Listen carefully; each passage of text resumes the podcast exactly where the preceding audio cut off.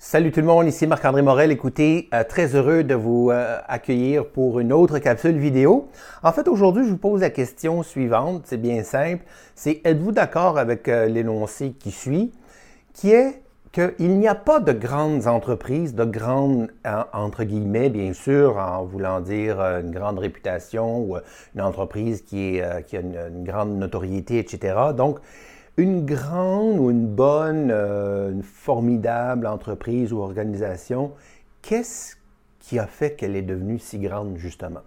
En fait, vous allez probablement être d'accord avec ce qui suit, c'est-à-dire qu'il s'agit euh, tout simplement, mais c'est quand même pas, euh, pas rien, que ce sont des équipes remarquables composées d'individus d'exception qui font que nous avons en bout de ligne cette grande organisation-là.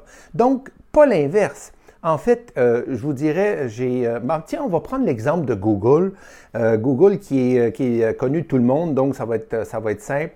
Google, vous savez, peut-être, mais ils ont eu 20 ans en 2018. C'est une entreprise qui, a, en 2018, était évaluée à 750 milliards de dollars. Donc, c'est quand même pas rien. C'est la deuxième entreprise la plus, la plus riche après Apple.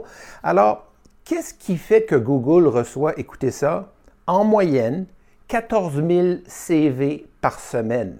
Oui, oui.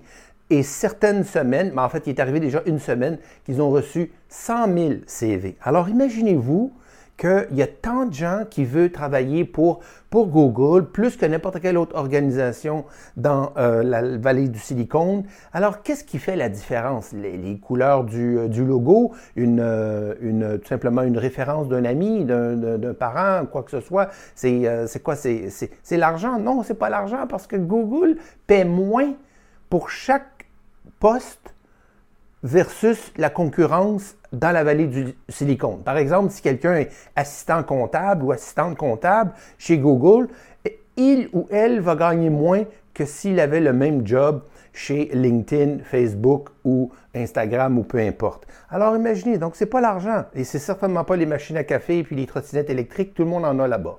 Alors, qu'est-ce qui fait la différence? En fait, on se pose la question, tiens, si Google avait eu en, en 20 ans 100 000 employés. Mais c'est à peu près ça d'ailleurs. 100 000 employés en 20 ans. Alors, imaginez que les 100 000 employés ont créé ce que vous connaissez, nous connaissons tous aujourd'hui, c'est-à-dire les 300 produits qu'on voit ici, c'est-à-dire euh, Google euh, Maps, Google Drive, Google Earth, euh, Picasa, YouTube, Android, évidemment, etc., etc. Donc 300 produits et plus les chiffres que nous avons mentionnés tout à l'heure. Donc, imaginez que 100 000 employés, en 20 ans, ont créé ça. Imaginez aussi que si on prenait ces 100 000 employés-là, puis là, on les met de côté et on, on, imagine 100 000 autres personnes, tout aussi qualifiées, qui auraient pris la place des 100 000 premières pendant les 20 euh, premières années. Selon vous, est-ce que l'entreprise Google aurait eu les mêmes produits, disponible? Est-ce qu'elle aurait créé ces fameux Google Drive, ces fameux Google Earth, etc.? Probablement, peut-être. Mais il y a des produits qu'on ne connaît pas que peut-être ne seraient jamais arrivés. Vous irez voir sur Internet, la liste est très, très longue.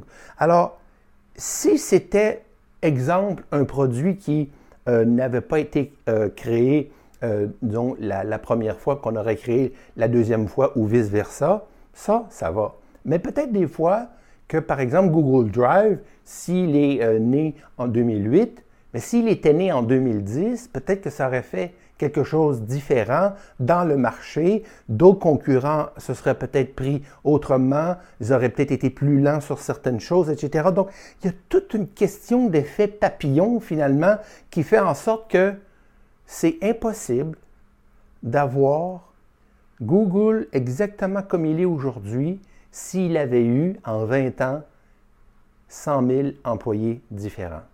Vous me suivez? Donc, si vous n'étiez pas là pour votre organisation, que vous soyez là depuis un an, 10 ans, 20 ans, 45 ans, c'est certain que l'entreprise que vous représentez ne serait pas ce qu'elle est sans votre contribution. Parce que des fois, vous savez, euh, on parle de Google, Peut-être qu'il y avait eu une rencontre dans un corridor. Hey Martin, comment ça va? Sur quoi tu travailles en ce moment? Oh, on a des.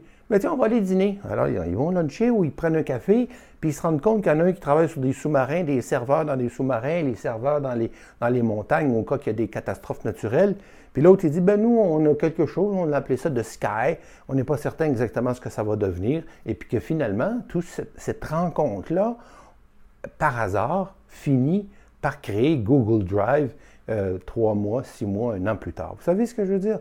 Donc, d'une certaine façon, il faut regarder non seulement où on est, nous, depuis tout ce qu'on a fait pour l'organisation, mais aussi tous nos prédécesseurs, si l'entreprise, évidemment, a plus, plus d'ancienneté que notre, notre propre participation. Donc, en bout de ligne, ce qu'on veut dire, c'est que c'est vous qui faites la différence.